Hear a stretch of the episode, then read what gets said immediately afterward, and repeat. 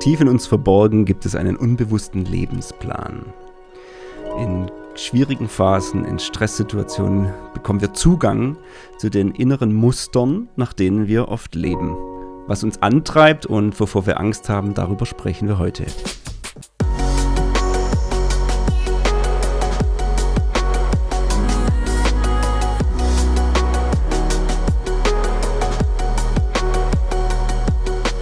Erweckt Leben Podcast.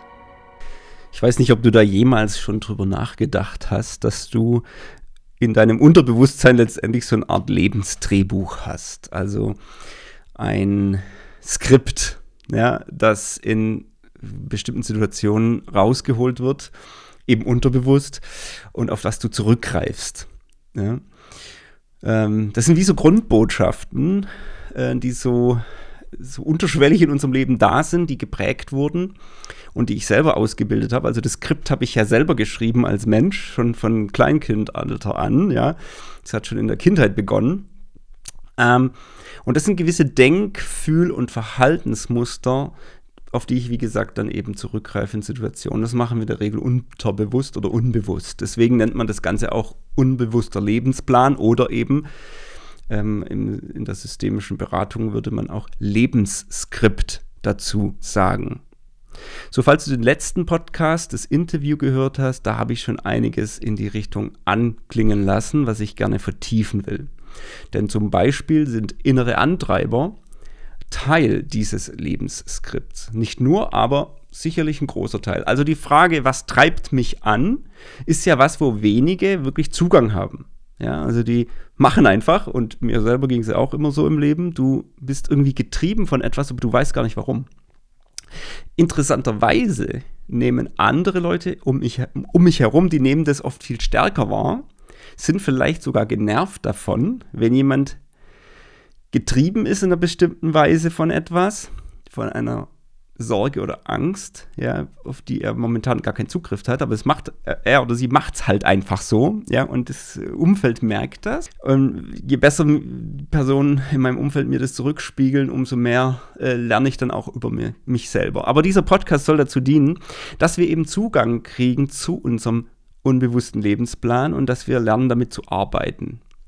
Ja, es gibt ja auch viele Dinge, die da positiv sind, ähm, weil wir haben ja auch was gelernt. Also da sind Ressourcen versteckt in diesem Lebensplan, äh, in diesem Skript. Aber es gibt da drin eben auch äh, Dinge, die uns eher knechten. Also wo wir eben Getriebene sind und gerne frei sein wollen von diesem Druck. Genau das ist Ziel dieses Podcasts. Einfach mal eine Reflexion des Wahrnehmen, dass wir Ressourcen bergen und dass wir lernen, ähm, in der Freiheit zu leben. Und da wir Menschen ja komplett unterschiedlich sind, es gibt unterschiedliche Persönlichkeitstypen, wird es natürlich auch so sein, dass ähm, ich mal die verschiedenen Typen hier aufmache und du dich da auch wiederfinden wirst in einem oder zwei, vielleicht sogar drei dieser äh, Felder. Und das wird natürlich nicht ganz in einen Podcast passen, deswegen wird es hier natürlich Fortsetzung geben. Aber zunächst mal zum Allgemeinen. Ja, was könnte denn so eine Grundbotschaft überhaupt sein? Ja, ähm, es sind im Prinzip Sätze, die ich wie so ein innerer Glaubenssatz mir sage und das macht ja, wie gesagt, niemand bewusst. Also wenn ich das jetzt formuliere, würdest du wahrscheinlich sagen, ja, sowas sage ich doch gar nicht zu mir, aber letztendlich ist es eine Gefühlsbotschaft, also eine Botschaft, die ich mir zu meinem eigenen Gemüt sage, eben unterbewusst und dann auch dementsprechend lebe. Zum Beispiel wäre es die Botschaft, das wäre eine positive, ich bin liebenswert und die Welt meint es gut mit mir. Das sind Menschen, die erstmal so ein grundpositives Einstellung dazu haben, ich bin okay. Ja, also das, die sagen nicht, ich bin okay. Vielleicht sagen sie es auch, äh, so von der Formulierung her jetzt, aber es ist wie so eine Gefühlsgrundbotschaft in ihrem Inneren, die ausdrückt, ich bin liebenswert und die Welt ist jetzt erstmal ein Ort, wo es mir gut geht und wo man mir Gutes will. Und das ist völlig klar, das ist was, was in der Kindheit geprägt wurde, weil wir in der Kindheit begonnen haben, die, zu schreiben, diesen Skript. Es könnte aber auch negativ sein. Zum Beispiel könnte jemand die Botschaft haben, ich bin lieber vorsichtig, die Welt ist ein bedrohlicher Ort und ich muss mich schützen. Das könnte auch so eine Grundbotschaft sein. Es gibt hemmende Grundbotschaften an mich selbst, wie zum Beispiel, du bist nicht wichtig. Oder wenn du das zu dir selber sagst, ich bin nicht wichtig. Es gibt wirklich Menschen, die haben die Grundbotschaft, dass sie sich als grundsätzlich nicht wichtig empfinden. Oder die Botschaft, es ist besser, wenn ich nichts fühle. Ja, und sozusagen Abstand zu den Gefühlen haben. Andere haben die Grundbotschaft, es ist besser, wenn ich nicht denke und nichts sage.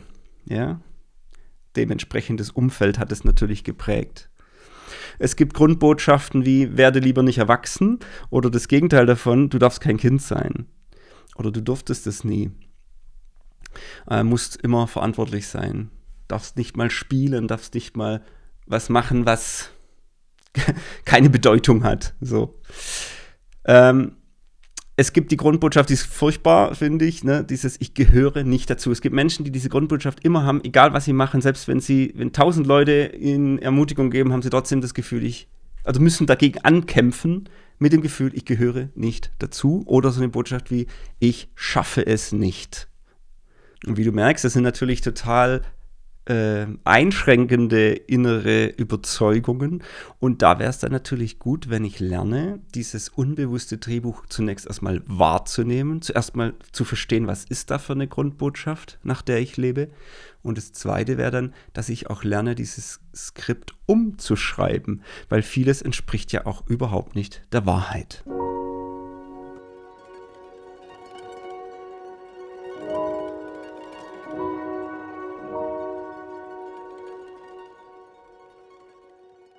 Vielleicht nochmal ein paar Gedanken dazu. Also wir konstruieren unterbewusst, unbewusst unsere Wahrheit als Verhaltensorientierung schon im Kleinkindalter. Ne? Ähm, das ist auch klar, wir wollen uns ja irgendwie in dieser Welt orientieren und wir sind in einem gewissen Kontext, in einer gewissen Familienkonstellation aufgewachsen.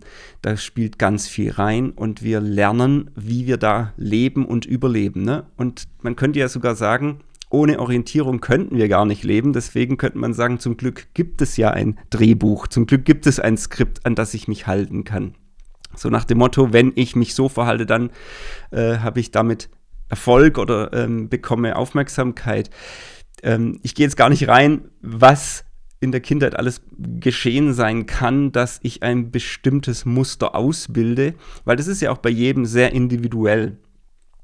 Aber interessant ist eben, dass wir als Kind das schon machen und dann ab drei Jahren etwa schon Schlussfolgerungen ziehen können, dass diese Grundannahmen ähm, eben dann auch stärker werden. Also zum Beispiel die Grundannahme, nur wenn ich mich anstrenge, wenn ich mich immer anstrenge, bin ich liebenswert und bekomme Zuwendung. Das ist eine Grund, dann, dann, ist aus der Grundannahme schon eine Schlussfolgerung geworden und dann haben wir schon so einen Antreiber, der uns dann im Leben natürlich äh, haften bleibt. Ja? Also immer wenn ich mich anstrenge, dann bin ich liebenswert und bekomme Zuwendung und sonst eben nicht. Nur dann bin ich okay. Das sind Schlussfolgerungen, die wir schon ab drei Jahren eben ähm, treffen. Ähm, besonders in Stresssituationen greifen wir dann eben auf diese Skriptmuster zurück. Ja, gerade wenn Druck kommt, dann ist jetzt derjenige, der zum Beispiel den Antreiber streng dich an, sonst wirst du nicht geliebt, ja. Während das hat, wenn es stressig wird, dann strengt er sich natürlich noch mehr an. Ne? Und, ähm, und so kann unser Verhalten eben das dann zutage, gerade in Drucksituationen, ähm, zur Verwirrung führen, ja. Also unser Umfeld, Partner, Freunde, ne, wer auch immer, findet manches auch einfach unverständlich. Ja, warum drückst du jetzt hier so aufs Gas, wo man es gar nicht versteht vielleicht? Also unterbewusste oder unbewusste Skriptentscheidungen, die wir treffen, ähm, die können sehr destruktiv sein. Und Natürlich ist dann der Wunsch da, sicherlich auch bei dir, dass du sagst, naja, den Skript, den würde ich schon gern überarbeiten, ja. Da würde ich schon gern mal drüber gehen und, und schauen, was, ähm, ich will ja, ich will ja nicht gesteuert sein von so Sachen. Ich will ja frei sein. Ich will ja autonom sein. Und jetzt könnte man fragen, ja, wie, wie und wann geht das? Na, ich sage aus der Beratung heraus vor allem, zwei Dinge. Das eine ist, wenn ich in einer Übergangszeit stecke, ne, dazu habe ich schon Podcasts gemacht, da habe ich eine große Chance, eben da mal ranzukommen an solche Gefühle und an solche Dinge. Krisen ähm, und Phasen der Unsicherheit, gerade dann, wenn ich, und das ist der zweite Punkt, Reflexion bekomme. Und das muss nicht immer Coach, Mentor, Seelsorger sein, das kann auch eine enge Gruppe von Freunden oder Gefährten sein. Das kann auch meine engste Gefährtin oder mein engster Gefährte im Leben sein, zum Beispiel der Ehepartner, ähm, wo ich in Gesprächen mal rausfinde und mich auch spiegeln und ähm, ja, spiegeln lasse, wo mir jemand mal sagt, guck mal, so nehme ich dich wahr. Ja, und wo ich in Resonanz gehe mit jemand oder jemand mit mir und sage, guck mal, das kommt bei mir an, wenn du so redest. Also da sind die Chancen da, dass wir mal an diesen Skript rangehen. Ich habe es in meinem Leben so erlebt, klar, in Krisenphasen, da wird richtig überarbeitet. Da bist du so ein richtigen Lebensskript-Workshop. und es ist natürlich cool, wenn man den nicht allein angeht, sondern man dann eben Begleitung hat und Gefährten auf dem Weg. Das Problem ist aber meistens, dass wir erstmal leugnen und gar nicht wirklich wollen, weil es ist ja anstrengend. Es ist anstrengend, sich reflektieren zu lassen. Es kann auch wehtun. Und da gleich die erste Frage an dich, die erste Challenge. Bist du denn bereit, ähm, dass du Sachen gespiegelt bekommst? Das, äh, gibst du jemand überhaupt so diese Erlaubnis, mal in dein Leben zu sprechen, beziehungsweise bessere Formulierung ist, dich wahrzunehmen und, und dir das mal zurückzuspiegeln, wie er oder sie dein Verhalten wahrnimmt. Wenn du diese Bereitschaft nicht hast, wirst du auch gar nicht rankommen an deine inneren Skriptthemen, also sowas wie Antreiber oder Grundängste, wirst du gar nicht rankommen. Und falls du gerade in einer Phase bist, wo er schwierig ist, wo Druck ist, wo Stress ist, wo vielleicht Krise ist, dann möchte ich dir die Ermutigung geben, ja, jetzt ist die Zeit, genau das zu tun, dein Lebensskript zu überarbeiten und mal rauszufinden, was für Sätze sind da eigentlich in meinem unterbewussten äh, Zustand äh, reingeschrieben in dieses Buch und was müsste man mal revidieren.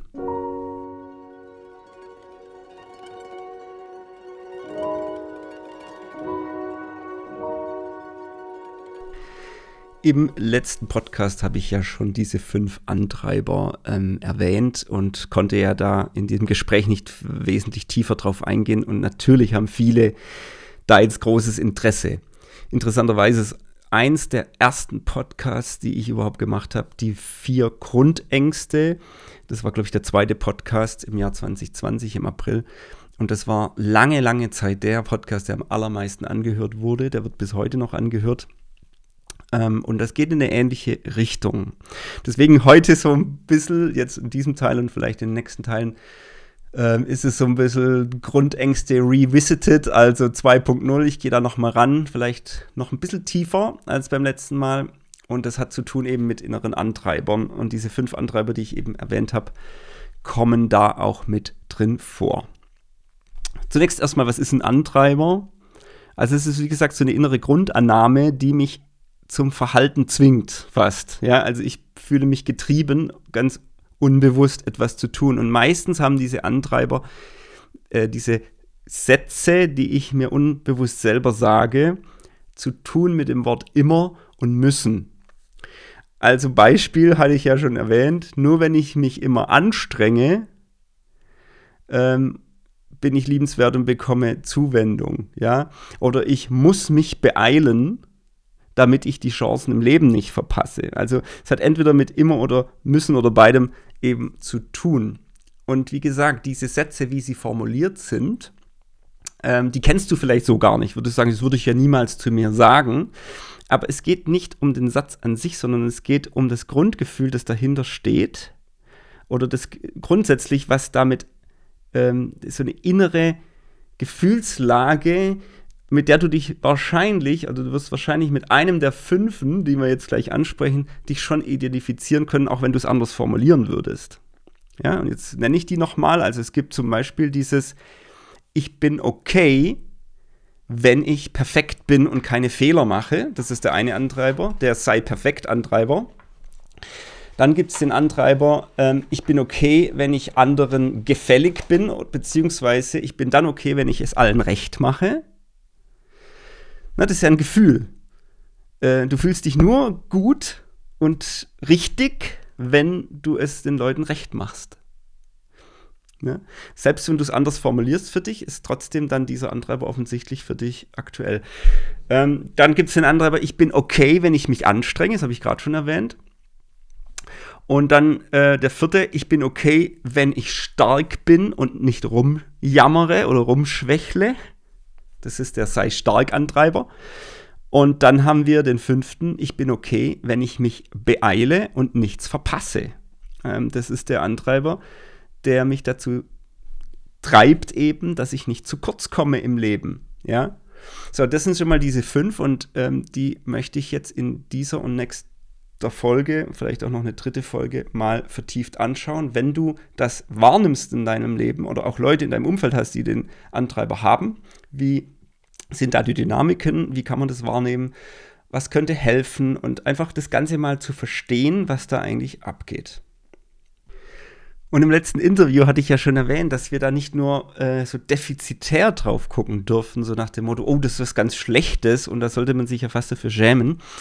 Nein, sondern ich versuche das voll ressourcenorientiert anzugehen, denn hinter jedem Antreiber steckt eine ganz tiefe Lebensressource. Etwas, das ich ja eben auch gelernt habe, schon von klein auf da habe ich Muskeln ausgebildet, ähm, wo ich auch in etwas sehr stark bin. Also das sind ja auch oft Gaben, ähm, die ich in diese Welt tragen kann. Ähm, das Ziel ist für mich nicht, den Antreiber auszutreiben. Ja, das, das funktioniert nicht. Das ist Teil meines Wesens äh, geworden. Es geht eher darum, ich lerne konstruktiv mit diesen inneren Glaubenssätzen, mit diesen Grundannahmen umzugehen, sie schon umzuformulieren in eine Weise, und lernen, mein Verhalten auch zu verändern, mein eigenes Verhalten wahrzunehmen, sodass ich in eine Autonomie komme. Was ist das? Eine Freiheit. Also nach dem Motto, ich muss nicht immer so handeln, wie es vielleicht früher war oder automatisch oder unbewusst, sondern ich kann so handeln, wenn ich will, aber ich muss eben nicht immer. Und das wäre eine sehr konstruktive, eine sehr positive Art, mit Antreibern umzugehen. Ähm, ich bin auch immer jemand, der da das im Gespräch mit Gott, mit meiner Gottesbeziehung eben äh, austragen will, weil letztendlich geht es ja gar nicht darum, dass du als Mensch jetzt einen Teil von dir abschneiden äh, musst, sondern es geht darum, dass ein Teil erlöst wird fast schon. Da kommt jetzt so äh, biblische Sprache rein, ja, erlöst oder eine Art Heiligung stattfindet, eine Befreiung stattfindet, wo du immer noch dieselbe Person bist, aber eben gewachsen bist, verändert bist, äh, befreit bist und dann sogar mit dem, was da war, richtig Gutes noch in der Welt bewirken kannst. Also ich glaube, da sind ganz tolle Ressourcen drin, ähm, die wir eben nutzen können.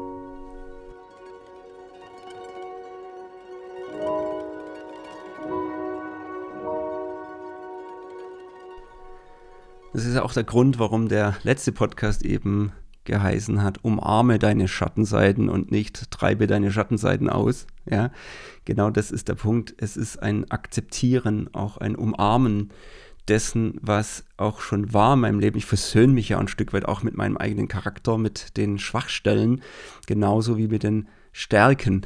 Und ähm, ich habe schon festgestellt, ähm, es ist einfach ein ganz komischer Weg, wenn wir da immer nur vermeiden wollen und wenn wir sozusagen Angst haben vor der eigenen Angst, ja, oder wir das ständig nur verleugnen und sagen, nein, bei mir ist das nicht so, bringt mir am Ende ja nichts.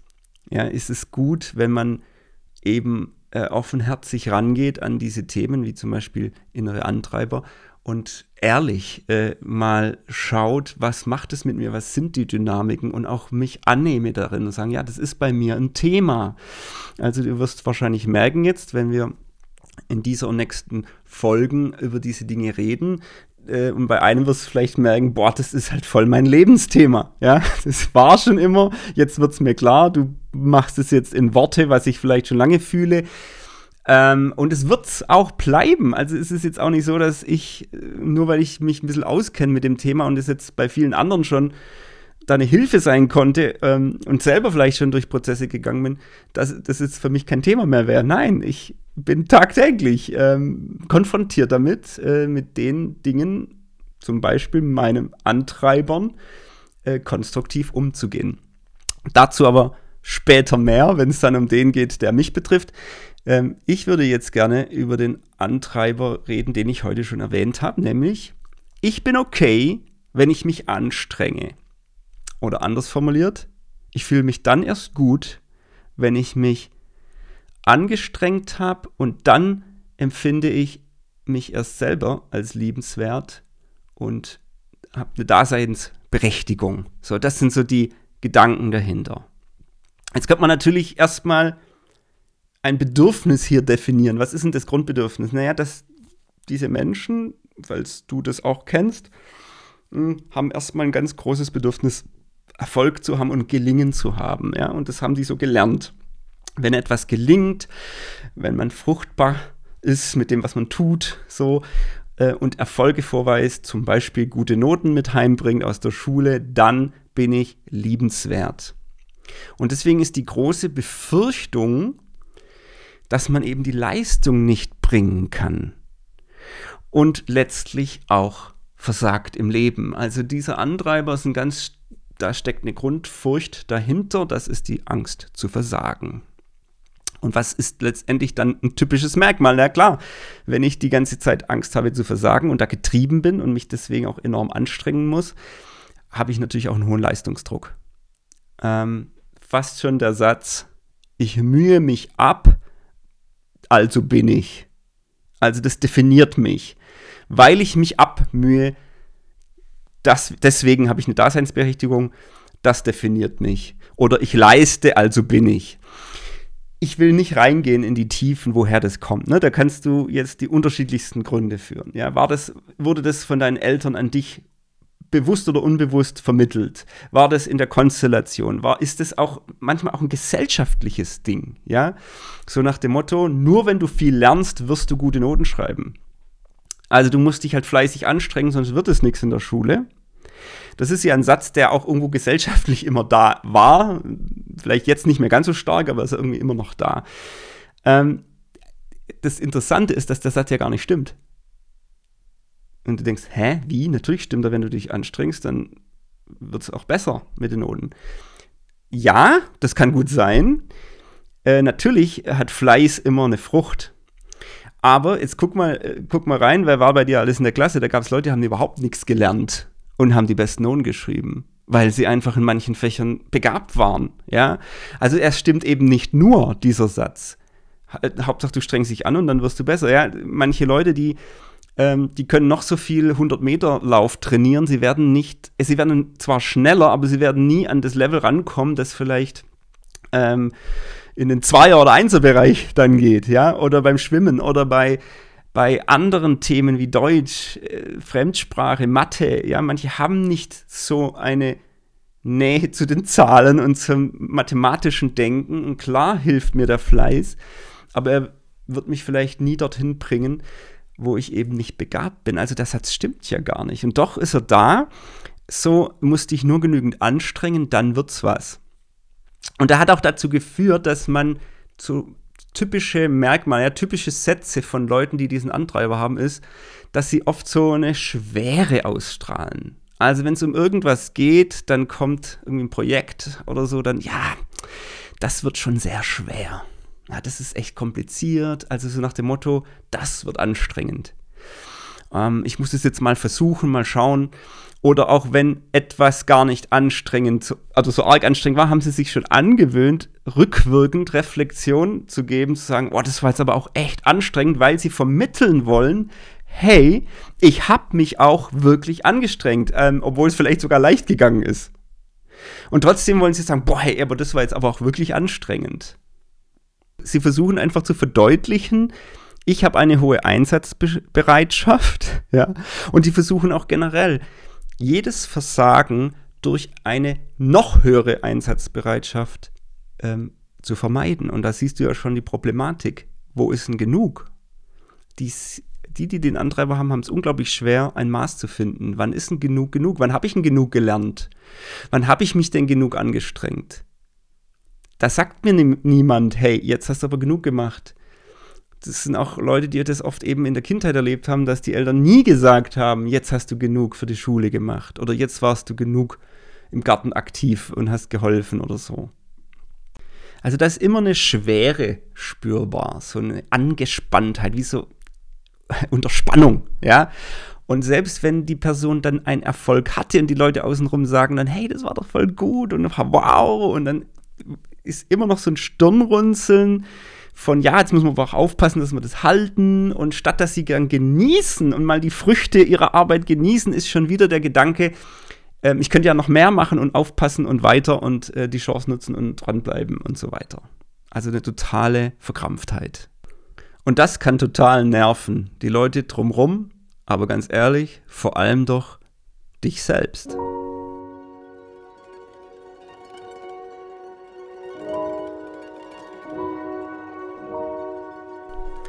Ich glaube, da muss ich noch mal ein bisschen tiefer drauf eingehen.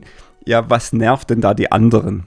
Also andere haben dann, wenn du diesen Antreiber in deinem Leben hast, meistens das Gefühl in deiner Gegenwart, dass sie sich nicht genug anstrengen. Also sobald du in den Raum kommst, sind irgendwie alle mehr am Schaffen. Ähm, das kann am Arbeitsplatz sein, das kann auch in der Familie sein, ist egal wo. Äh, andere haben immer das Gefühl, sie strengen sich nicht genug an, weil du ja ein vielleicht überhöhtes Maß äh, an Anstrengungsbereitschaft eben ausstrahlst. Also du verbreitest eine Atmosphäre von, hey, strengt euch jetzt mal gefälligst an, weil sonst schaffen wir es nicht. Ähm, du verbreitest eine Atmosphäre von Schwere, das ist auch schwer, das ist auch jetzt, wir müssen es erstmal schaffen und so weiter, jetzt bloß nicht die Füße hoch und man kann auch keine Zwischenziele genießen, ja, so diese Meilensteine, wo man sagt, boah, jetzt haben wir einen Abschnitt geschafft. Nee, weil wir müssen ja weiterkommen. Und das Krasse ist, es kann sogar so weit gehen, dass man wie Sisyphus äh, so eine Vergeblichkeit hat. Also das ist dann fast wie so ein Lebensgefühl von Sisyphus, das ist ja aus der griechischen Mythologie.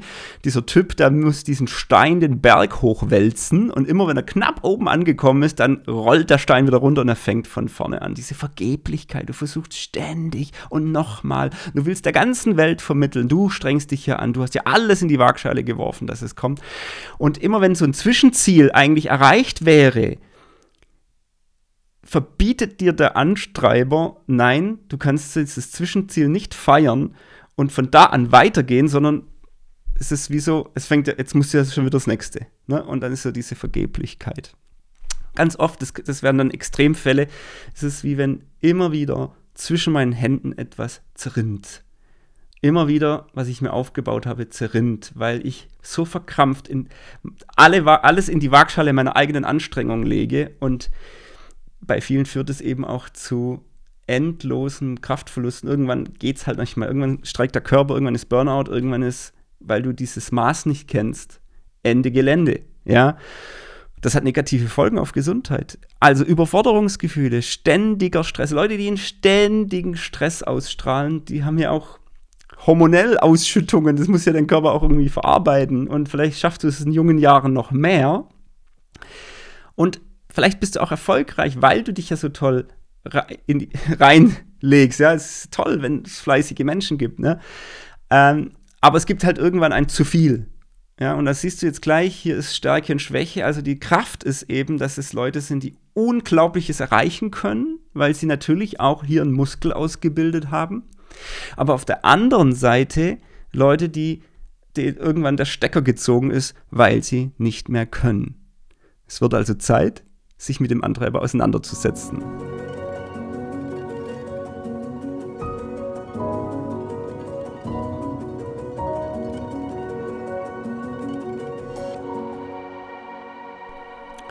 Ich weiß nicht, ob du vielleicht als Kind ähm, schon Aufgaben übernehmen musstest, die dich eigentlich überfordert haben.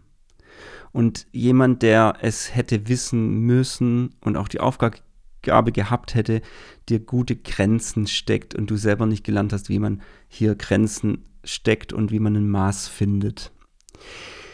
Es kann viele Gründe haben, aber ganz wichtig ist, dass du jetzt mal spürst, hey, wenn das mich betrifft, ist mein Selbstwert an meine Mühe gekoppelt das ist so, so eine Koppelung, die schwierig ist. Also ich bin nur was wert, wenn ich mich auch gemüht habe. Und dann rede ich mir vielleicht manchmal sogar ein, dass, dass ich eine große Mühe hatte, um eben einen Selbstwert dann auch zu spüren. Und das Erste, was vielleicht wichtig ist, dass man jetzt den Fokus mal nicht immer auf die Anstrengungen legt, die man an, an den Tag legt, ja, sondern mal aufs Ergebnis auch schaut, auf die Früchte schaut. Was ist denn schon geworden? Was habe ich geschafft mit meinen Händen und mit meinem Fleiß?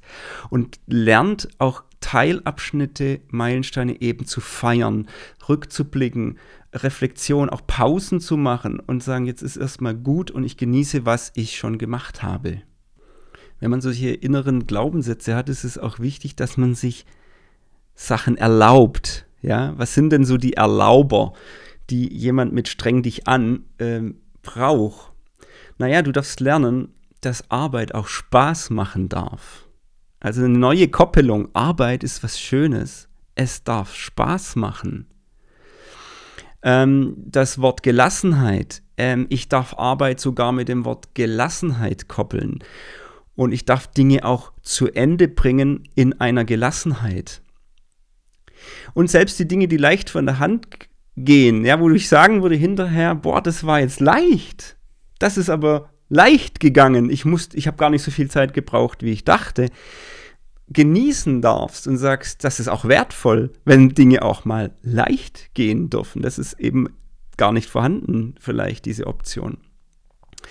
Ähm, ein Erlauber ist, dass du entspannen darfst und Fortschritte genießen, habe ich gerade schon gesagt, und eben die Ab Teilabschnitte feiern lernst. Jetzt lese ich noch ein paar Takte aus einem Buch vor, das mich hier inspiriert hat, von Bernd Schmid, ist ein systemischer Berater, ähm, und er schreibt über diesen Antreiber folgendes. Dieser Mythos der Vergeblichkeit haftet auch Menschen mit dieser Antreiberdynamik an.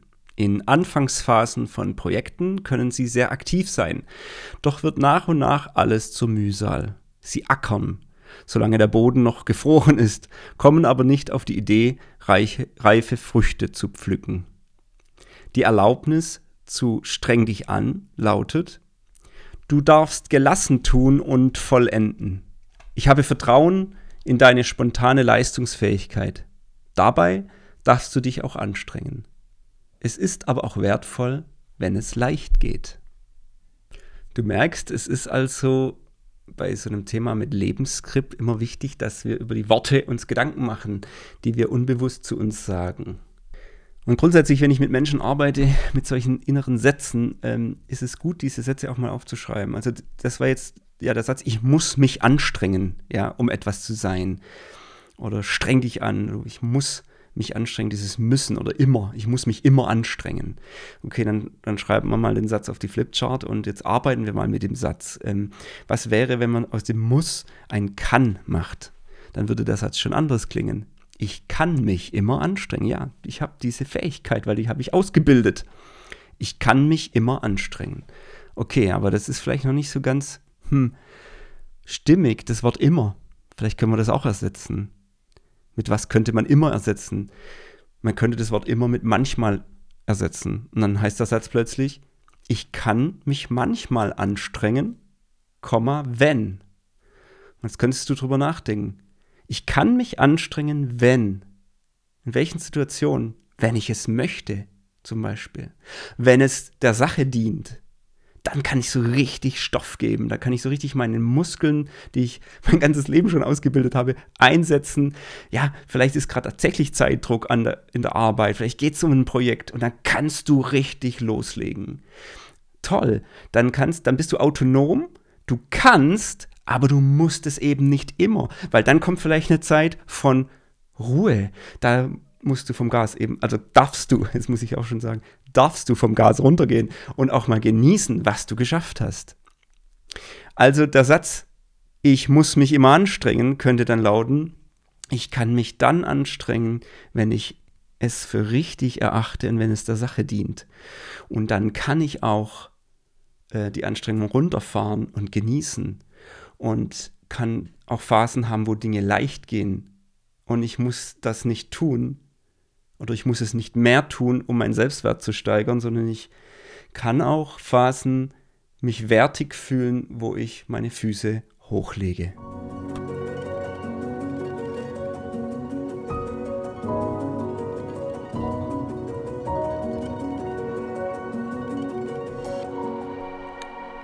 Jetzt fragst du dich vielleicht, hat es auch was mit meinem Gottesbild gemacht? Natürlich, ein unbewusster Lebensskript der spielt immer rein, auch in der Art und Weise, wie ich Gott sehe, wie ich die Bibel verstehe, wie bestimmte Bibelverse in mein Herz sprechen.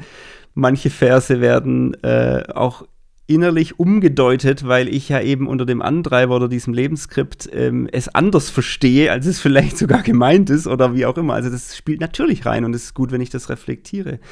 Menschen mit einem streng dich an Antreiber nehmen jegliche Aufforderung in der Bibel äh, zur Heiligung, also etwas, was ein Imperativ ist, ja, sowas, ähm, geh und sündige nicht mehr oder leg ab alle Bosheit oder so und so äh, das Verhalten an uns gerichtet wird, sich zu verändern, wird als Leistungsdruck empfunden. Ist ja logisch, weil ähm, wenn ich das mit Mühe koppel und diese Mühe am Selbstwert hängt, dann heißt es ja letztendlich, ich bin enorm unter Leistungsdruck, auch ähm, aus der christlichen Sicht. Ne? So, von Gott her.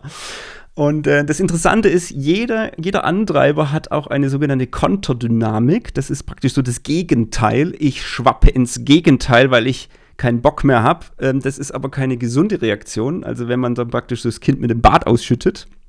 Und das wäre jetzt in dem Kontext, dass ich sage, boah, auch Christ, von meinem Christsein her, ich bin so unter Druck, äh, diese ganze Leistungsdruck in der Bibel, das kann ja gar nicht stimmen und das will ich auch nicht mehr. Und ich klappe so ins Gegenteil und sage, ich will nichts mehr davon wissen. Ich mache jetzt auf alles easy. Ja. Ähm, so, man umarmt dann auch schnell mal Theologien, die vielleicht mir dann angeboten werden. Zum Beispiel die Theologie, dass es bei Gott nur und ausschließlich Gnade gibt und dass es diese Anforderungen an mich überhaupt nicht gibt. Ja, auf diese Konterdynamik kommen dann manche. Also entweder sind sie dann voll unter Leistungsdruck oder sie sind dann in so einer übertriebenen Vorstellung von Gnade. Ähm, das Interessante ist, in der Bibel steht sowohl als auch. In der Bibel stehen Anforderungen an uns. Und das hat auch was mit einer Anstrengung oder mit einer Leistung tatsächlich zu tun, weil ich muss da wirklich was verändern. Aber das Interessante ist, in der Bibel wird es nicht auf uns abgewälzt, so nach dem Motto, das musst du jetzt halt hinkriegen, sondern Gott gibt uns seinen Geist, er gibt uns seine Gnade und die Gnade ist nicht nur Vergebung, sondern auch Befähigung. Und das finde ich einen mega starken Aspekt. Und da kommen wir jetzt in die Regionen von einem gesunden Bild, wie man mit diesem Antreiber umgehen könnte. Nämlich von der Mühsal, die sehr auf mich bezogen ist, zu einer bedingungslosen Gnade, die von Gott kommt und die mich aber auch befähigt, tatsächlich am Ende Dinge zu verändern. Also gereifte Christen mit dieser Dynamik, die sich damit auseinandersetzen mussten, die ziehen ihren Selbstwert aus der Gnade Gottes, erkennen aber eben auch, dass diese Gnade sie befähigen möchte, in seinen Wegen zu wandeln.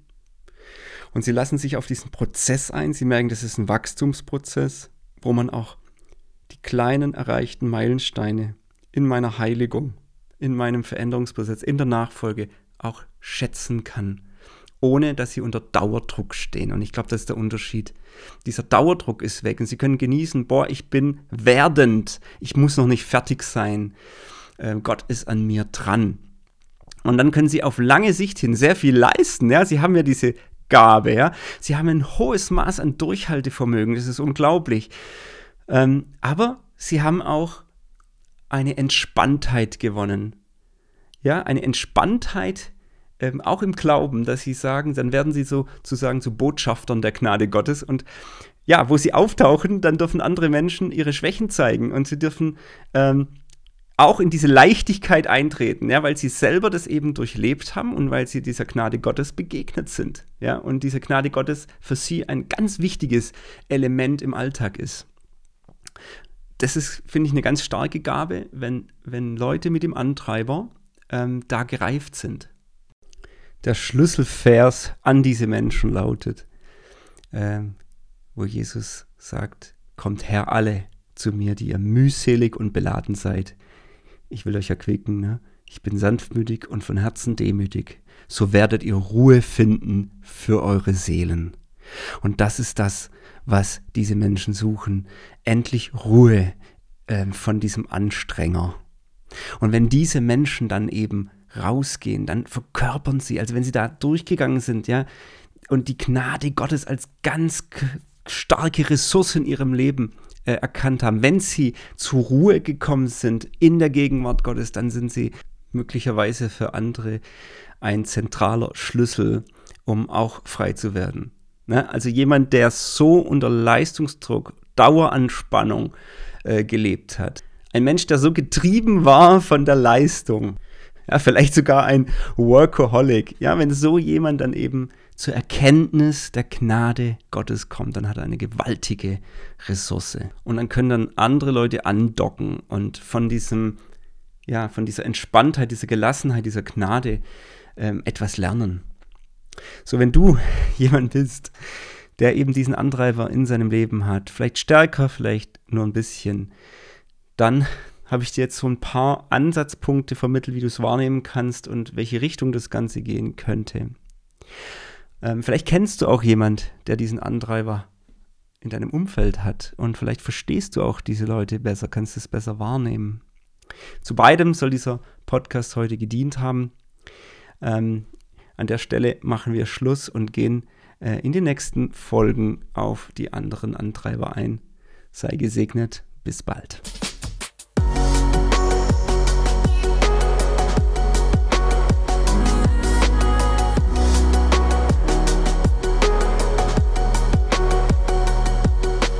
Erweckt Leben Podcast.